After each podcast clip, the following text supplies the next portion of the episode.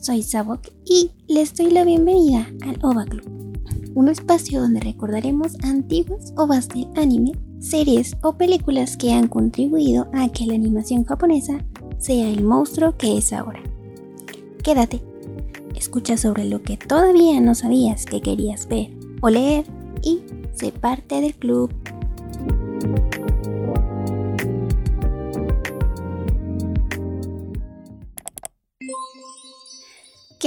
Espero que estén muy bien.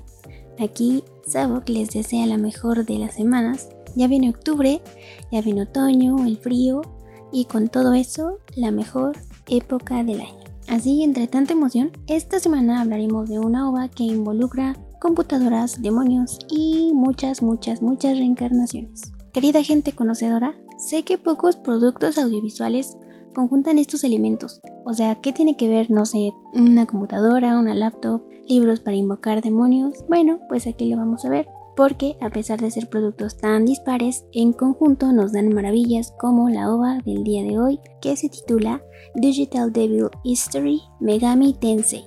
¿Les suena el título? Tal vez a varios de ustedes sí, porque esta obra es muy muy famosa, en especial entre los fanáticos de los juegos de rol. Pero ustedes que son amantes de la animación japonesa, ¿ya habían escuchado hablar de ella? Si tu respuesta es negativa, te invito a que me acompañes los próximos minutos para conocer más al respecto. Y si tu respuesta es positiva, esta es la oportunidad para hacer discusión y conocer a más personas igual de fanáticas que tú. Esta obra es muy muy amplia por lo que vamos a comenzar de una vez. Normalmente hacemos como un preludio, siempre en el primer bloque, pero esta vez tenemos que empezar de lleno con el plot, así que va. Esta obra de 1987 titulada Digital Devil History Megami Tensei o DDS Goddess Reborn, como se le conoce en inglés, es la historia de Akemi Nakajima, un joven lúgubre que asiste al Yusei Academy, un lugar que tiene grandes aulas de cómputo que nuestro prota, el Nakajima, va a aprovechar para hacer una serie de extraños rituales. Todos ahí en esa escuela saben acerca de todas esas cosas extrañas que se avienta el Nakajima con las computadoras, excepto Yumiko Shirasagi, quien es la nueva alumna transferida a ese colegio. Así, Yumiko y Nakajima eh, quedan en la misma clase, o sorpresa, y cuando se ven por primera vez, Yumiko lo ve y tiene la sensación de que ellos ya se conocían antes, pero él la ve y le aconseja mantenerse alejada de él, porque pues él mismo sabe todas las cosas raras que hace con las computadoras. En ese momento Nakajima le dice a su maestra así como de, ay maestra, si nos vamos a ver después de la escuela. Y la maestra le dice así como muy seriamente que sí. Todo esto pasa en el primer día en el que Yumiko va llegando a la escuela. Entonces imaginen qué tan rápida va esta historia. Bueno, ese mismo día Yumiko cuando escucha a los dos de que van a quedarse de ver, le da curiosidad por el encuentro y decide colarse en la reunión que pues obviamente donde creen que se va a llevar a cabo, pues en el aula de cómputo que ya les había mencionado antes. El problema es que por metiche, por estarse metiendo donde no, Yumiko se lleva una gran sorpresa cuando al estar ahí presencia un ritual de invocación para materializar mediante la computadora a un demonio llamado Loki que posee el cuerpo de la profesora, lo que al parecer, por lo que se ve en esa ova, la conexión entre los humanos y los demonios comienza a partir de los deseos de los humanos, en este caso sería los deseos sexuales o la excitación. Sí es un poco explícito, pero pues está leve. Después pues este ritual se interrumpe porque tanto los demonios como Nakajima como la maestra se dan cuenta que Yumiko los está viendo. A partir de ese momento, él comienza a ver a Yumiko de una manera diferente porque cuando la ve, como que en su mente ella se transforma en una bruja, en un demonio que tiene cabello largo y se ve como un esqueleto todo chupado. Y no solo eso, porque después de que Yumiko interrumpe esa sesión espiritista digital, este demonio Loki con el que Nakajima tiene un pacto le empieza a pedir más y más sacrificios hasta que todo se sale de control. Aquí el problema, la cosa, es que a la maestra le gustó pues ahí satisfacer sus deseos, la maestra se vuelve secuaz de Loki y bueno, termina en toda una masacre. Los compañeros de clase y de toda la escuela son absorbidos por el demonio, el demonio se materializa, el demonio agarra a Nakajima, agarra a Yumiko y también las quiere absorber. Y justo Justo en ese momento, donde todo parecía perdido, de pronto Yumiko se entera, así por una voz en su cabeza, que ella es la reencarnación de la diosa Izanami y que tiene poderes. Le dice así como de Yumiko, junta tus poderes con Nakajima, vuelen y salven a todos del demonio. Y eso es justo lo que pasa, o sea, de pronto ella despierta y agarra al Nakajima y los dos se van volando así bien random. Para esto debe de llevar él a Yumiko a la tumba antigua de Izanami para poder vencer a Loki porque pues sí se pudieron salvar pero sí les dieron sus buenos gomazos tanto a la Yumiko como al Nakajima entonces ahí lo ves a él cargándola entre los bosques para poder llevarla a la tumba, que casualmente quedaron muy cerca de ahí, pero bueno. El chiste es que entre que Yumiko se muere y el Nakajima la agarra, van a una dimensión extraña. Visualmente esta dimensión se parece un poco a varios escenarios de los Caballeros del Zodiaco. Es muy lúgubre el espacio, también me evocó mucho estos escenarios que aparecen en caricaturas como los Thundercats o como He-Man, donde son mundos como muy rocosos, muy piedrosos, bueno, piedrosos en el sentido material, ¿no? No de otra cosa. Y ya dentro de todo, o sea, ven que Nakajima había hecho un pacto con el Loki. Bueno, pues ya, ahorita pues ya están versus, ¿no? Entonces Nakajima usa sus poderes, los nuevos poderes de los que él se enteró que podía tener con Yumiko y él decide invocar otro demonio, pero esta vez para que esté de su lado, e invoca a una criatura que se llama Cerberos, que es conocida por ser un guardián de almas. Vaya, es la misma función que tiene Kero de Sakura Card Captors. Bueno, aquí lo vemos más grande y más rudo. Y bueno, básicamente esta es la historia.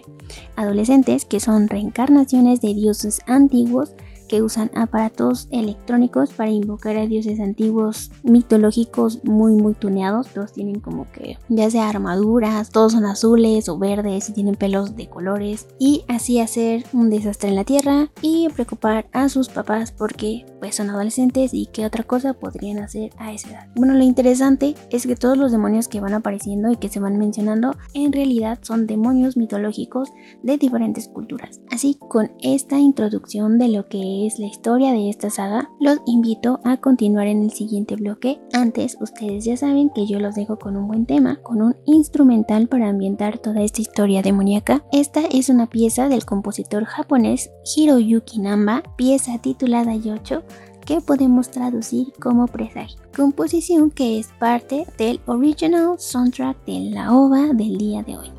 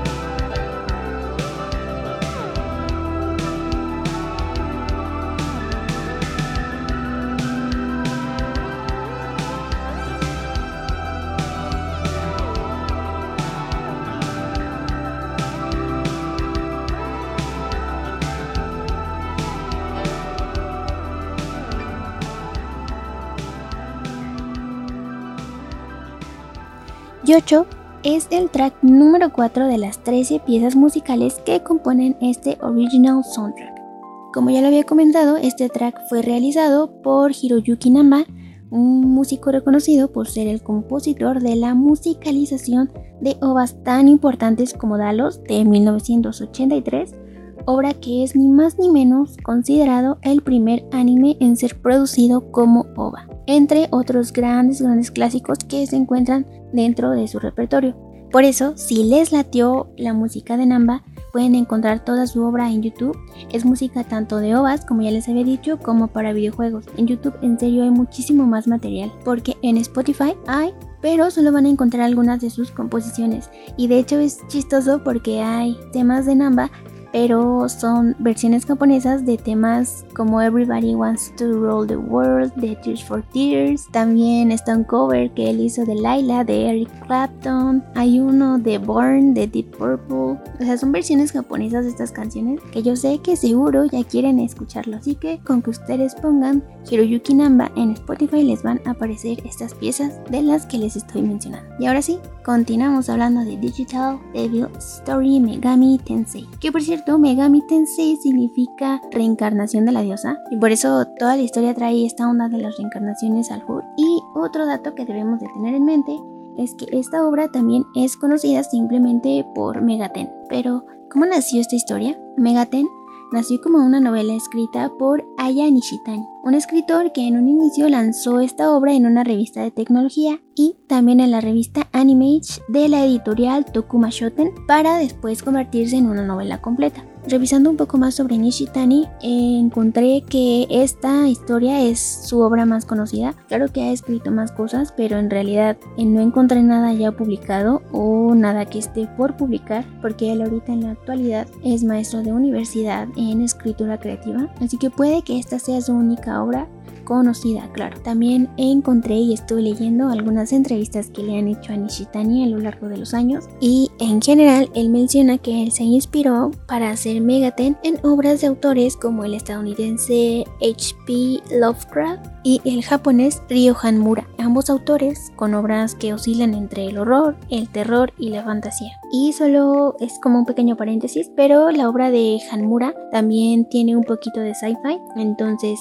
en general Megaten es la combinación de estos dos estilos. Con esta obra y con esta publicación ya en revistas, en 1987 se lanzó esta obra única de 45 minutos misma que está dirigida por, por Mizuo Nishikubo, producida por el estudio Anime y con ilustraciones de Hiroyuki Kitazumi, un animador e ilustrador que también trabajó en obras como Robot Carnival, Gundam o Megazone 23 o Megazone 23, no sé cómo la conozcan ustedes. Esta es la muestra de que detrás de Megaten hay un equipo muy grande y profesional que ya había estado haciendo otros trabajos que también fueron muy conocidos. A la par de esta ova, se lanzó el primer juego de esta franquicia titulado Digital Devil Monogatari Megami Tensei, un juego de RPG que significa Role Playing Game o JDR en español, que sería juego de rol, como ya les había comentado. Juego que tuvo tanto éxito como las franquicias Dragon Quest o Final Fantasy. Y bueno, en esta primera entrega del videojuego se lanzaron dos versiones del mismo, pero se lanzaron únicamente para Japón. A diferencia de otros juegos de rol, Megaten sobresalía al desarrollar toda la historia del juego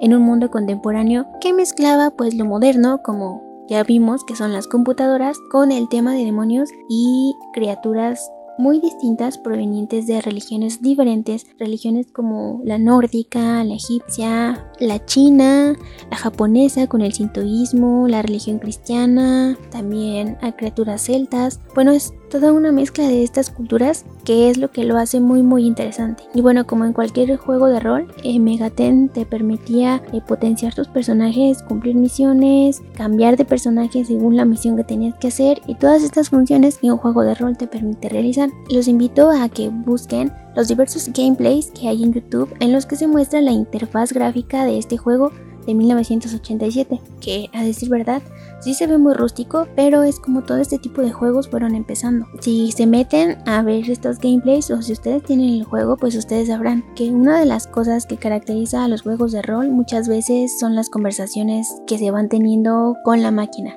Y que claro te sirven porque justo de esta manera es como tú vas entendiendo de manera más detallada cómo funciona el universo de cada franquicia. En las conversaciones que he visto de los gameplays de Megaten porque pues no he podido jugar esta versión del 87, vas hablando con los personajes, vas hablando con, con algunos demonios y ahí justo te van explicando lo que es el Demon Summoning Program, cómo funcionan las reencarnaciones, el organismo magnetita y bueno, todas estas reglas de humanos y demonios que hacen que todo este universo de Megaten funcione realmente. Aunque claro, en esta ova no explican muy bien qué onda tanto con el programa, que es este el Demon Summoning Program y lo de la magnetita, pero más adelante eh, se va a explicar esto. Ya van a ver por qué. A partir de esta historia que interesó a muchos, muchos, muchas personas y que empezó a tener un fandom muy grande, se han lanzado muchísimas más actualizaciones y o nuevas versiones de este juego. Del Megaten como tal, hay unas 13 aproximadamente. La última versión de este juego que se lanzó fue en el 2020, o sea, el año pasado,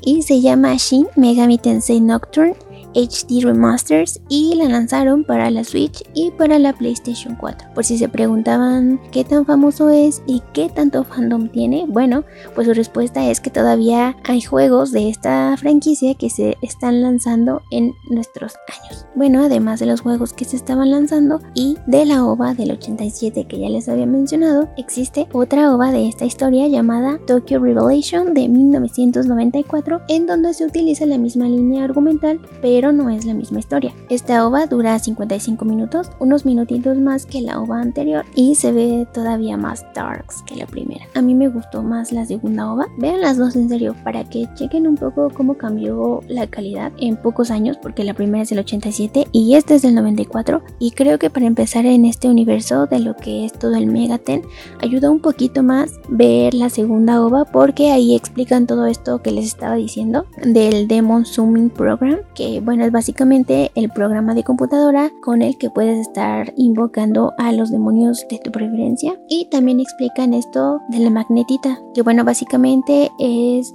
un material, un elemento que tienen los cuerpos de los seres humanos. Pues este mismo material es lo que los monstruos necesitan para evolucionar, reencarnar y para seguir existiendo. Así que ese es el conflicto. Todo esto está mejor explicado en la segunda ova, porque creo que incluso en la primera no te explican nada, o sea, tú lo ves y se te hace raro y hasta ahí llega, pero en realidad no te explican tanto. En esta segunda ova sí, es la historia de Kochiro Soma, que lo único que se parece la primera ova con esta segunda es que usan las computadoras, claro, es que hay nuevos alumnos y ya, porque en realidad Kojiro, o sea, el prota, no es quien hace la invocación de los demonios personalmente. O sea, sí sabe invocar, pero él no es como el problema. Y ya incluso aquí aparecen más personajes que eso se me hace todavía más divertido. Porque en la primera ova nada más eran tres. O sea, era el Kojima, y la Yumiko y el demonio y ya. Y pues todos los demás, pero pues los demás iban a morir. Y en cambio en esta ova no. O sea, llegan unos güeyes que son como nuevos alumnos, pero en realidad son ninjas espirituales. También aparece el personaje de Kyoko, que es una bruja. Bueno, aparecen sus amigos. Por supuesto también tenemos a una chica que es la reencarnación de la diosa, que en este caso es Yagamisaki. Y aparece el personaje personaje que es el que desenlaza todo el relajo ahí en esta escuela, que es Kobayashi Akibo, que es un güey que era amigo de la infancia de Kojiro. Kojiro le enseña cómo hacer invocaciones.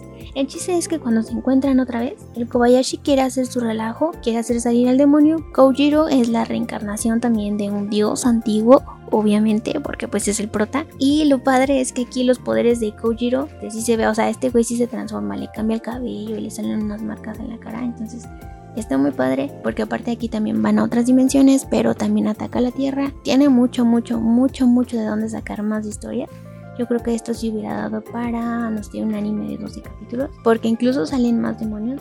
Sale uno que se llama Cobalt, sale uno que se llama Gagison y pues al que quieren revivir en esta ova en general es a uno que le llaman el jefito, bueno el jefe que es un demonio que se llama Ose. Yo les aconsejo que vean la ova número 2 Tokyo Revelation de 1994. Pero eso no es todo. Ustedes que dijeron, ¿no? Aquí ya termina todo lo que tengo que ver con Megaten, pues no porque esta franquicia también tiene un spin-off de la historia que se enfoca pues a otros públicos. Estoy hablando de la saga Persona, que es una saga que tiene un enfoque más adolescente porque se centra no solo en una o dos personas como era el caso de estas ovas, bueno aquí se centran en un grupo específico de adolescentes. La diferencia de la saga Persona con en general la Shin Megami Tensei es que en la saga Persona los demonios como que vienen de dentro de uno, es como una onda más psicoanalítica, mientras que en la otra los demonios salen pues de entidades y de energías exteriores a uno mismo, lo que lo hace más interesante todavía y un tanto extraño también. Esta saga ha tenido muchísimo éxito, diría que un éxito equiparable al de la historia principal, o sea, tan solo imagínense que de esta saga persona tiene alrededor de 18 juegos en su catálogo, tiene muchísimo más material de anime, tanto en películas como en series, como en mangas, como en películas live action, entonces ustedes ya se imaginarán a qué tipo de franquicia nos estamos enfrentando. Ahora incluso si te metes a YouTube hay como una guía de cómo debes acercarte a esta, esta franquicia porque en serio es muchísimo material. Todo el contenido de Megaten parece ser infinito, así que vamos a relajarnos un poquito después de tantos datos y escuchemos Megami Densetsu, que es la leyenda de la diosa del compositor nipón Usagi Gumi, track número 3 del soundtrack esta OVA Digital Devil Story Megami Tensei.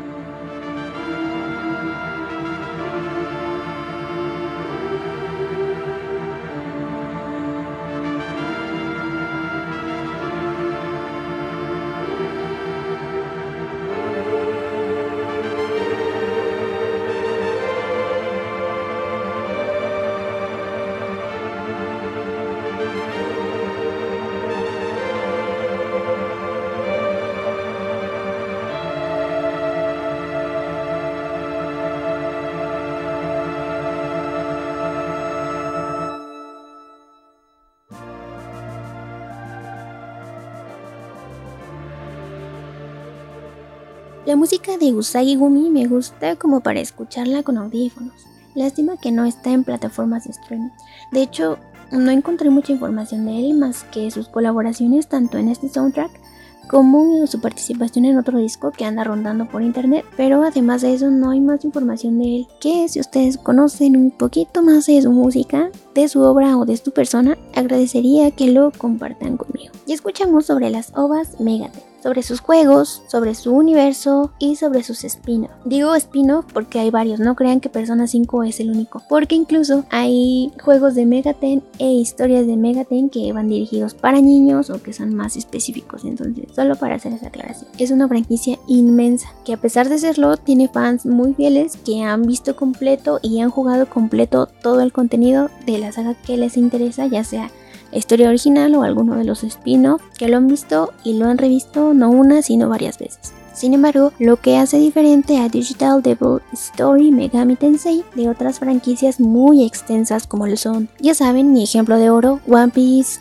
los Kamen Raiders, los Power Rangers, Gundam, Macros o incluso algo tan largo como Grey's Anatomy. O sea, son obras que son muy largas, pero que se diferencian de esta ova por una sola palabra transmediación, según el autor estadounidense Henry Jenkins, quien fue una de las primeras personas que trajo este concepto a los estudios comunicacionales. En su libro del 2013, Contenido Transmedia, él explica lo que es la transmediación. Ahí va. La transmediación es el conjunto de flujo a través de múltiples canales. Es una particular forma narrativa que se expande a través de diversos sistemas de significación. Con esto me refiero a verbal, icónico, audiovisual, etc. Y a diferentes medios, es decir, cine, cómic, televisión, videojuegos, teatro, etc donde cada medio hace un aporte a la construcción de un mundo narrativo y que este aporte es lo suficientemente autónomo para permitir su consumo autónomo. Sé que esta definición suena tal vez un poco complicada si la escuchas por primera vez, pero lo que quiere decir es que la transmediación es la acción de contar una misma historia en diferentes medios. Y es algo muy interesante que considero Megaten fue construyendo de manera inconsciente a través de sus múltiples videojuegos, de sus novelas, de sus mangas, de sus películas y de sus series, porque al final todos estos productos sobre una misma franquicia terminan explicando el mismo universo ficcional y que el usuario espectador se ven obligados a conocer para comprender mejor la historia. Es decir, si yo ahorita ya vi las obras de Megaten, quiero comprender más de la historia, ¿qué debo hacer? Debo irme a un libro, debo irme a un videojuego, debo irme a ver otra película para poder entender mejor lo que es todo este universo. Esa es la transmediación. Hay un ejemplo de oro de la transmediación que se hizo conscientemente y ese es la franquicia Matrix. Porque muchos de ustedes sabrán que para comprender bien el universo de Matrix uno tiene que entrarle a los juegos, a las novelas gráficas, al animatrix, a las películas y todo, todo, todo lo que se cree acerca de ese universo. O sea, y es muy extenso. Claro que si tú solo ves la película o solo juegas el juego, vas a entender ese mundo ficcional que te están poniendo enfrente, pero hay muchísimo más. O sea, siempre este tipo de mundos ficcionales tienen sus propias reglas, como su propia manera de hacer que las cosas funcionen, su propia lógica. Como les había dicho, en la actualidad esto de la transmediación ya se hace totalmente consciente. Hay que aclarar que aunque ahorita ya hay muchas historias transmediáticas, a mí me parece increíble que Megaten logró hacer que su público se moviera en diferentes medios para seguir su historia. O sea, era como un paso antes de la transmediación porque lo hicieron sin quererlo. O sea, a mí me parece eso fabuloso.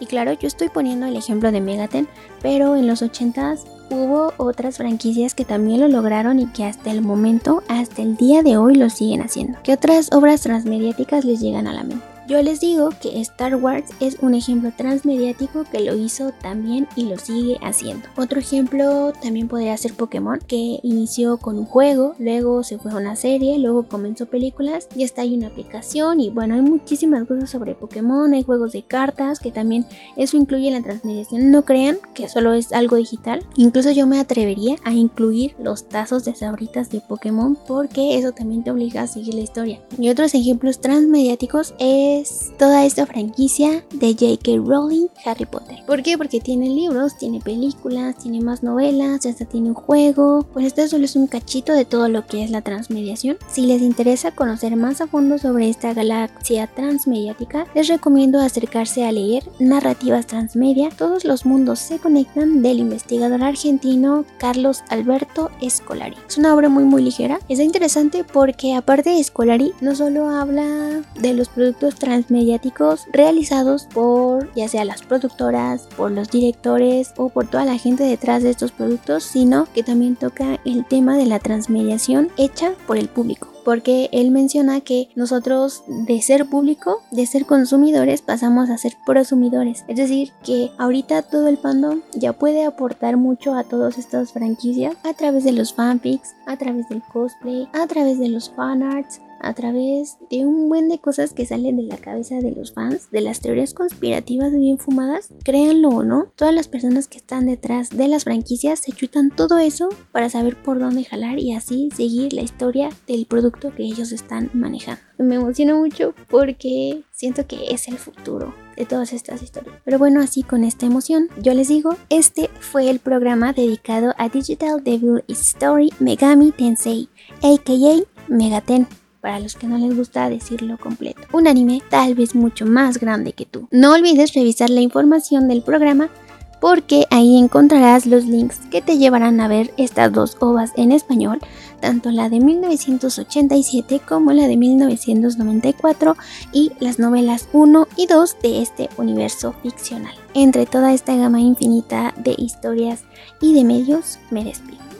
Yo soy Sabok. Síganme en Twitter como arroba Sabok, S-A-B-O-C, y sigan al club como arroba club-ova donde estaré publicando material digital de todo lo que hablamos en este programa y algunos frames de las ovas para que se animen a verlas, que pues sí se ven muy muy chidas. Cierro esta sagrada y a la vez demoníaca reunión del OVA Club con el track número 1 del original soundtrack de la OVA 1 de la franquicia Megaten, titulado Densetsu 1-2, Leyenda 1-2. Composición hecha en conjunto por Hiroyuki Namba y Usagi Gumi, ambos músicos muy talentosos y que comparten el gusto por los sintetizadores digitales y por las ovas justo como nosotros. Nos estaremos escuchando hasta la próxima semana.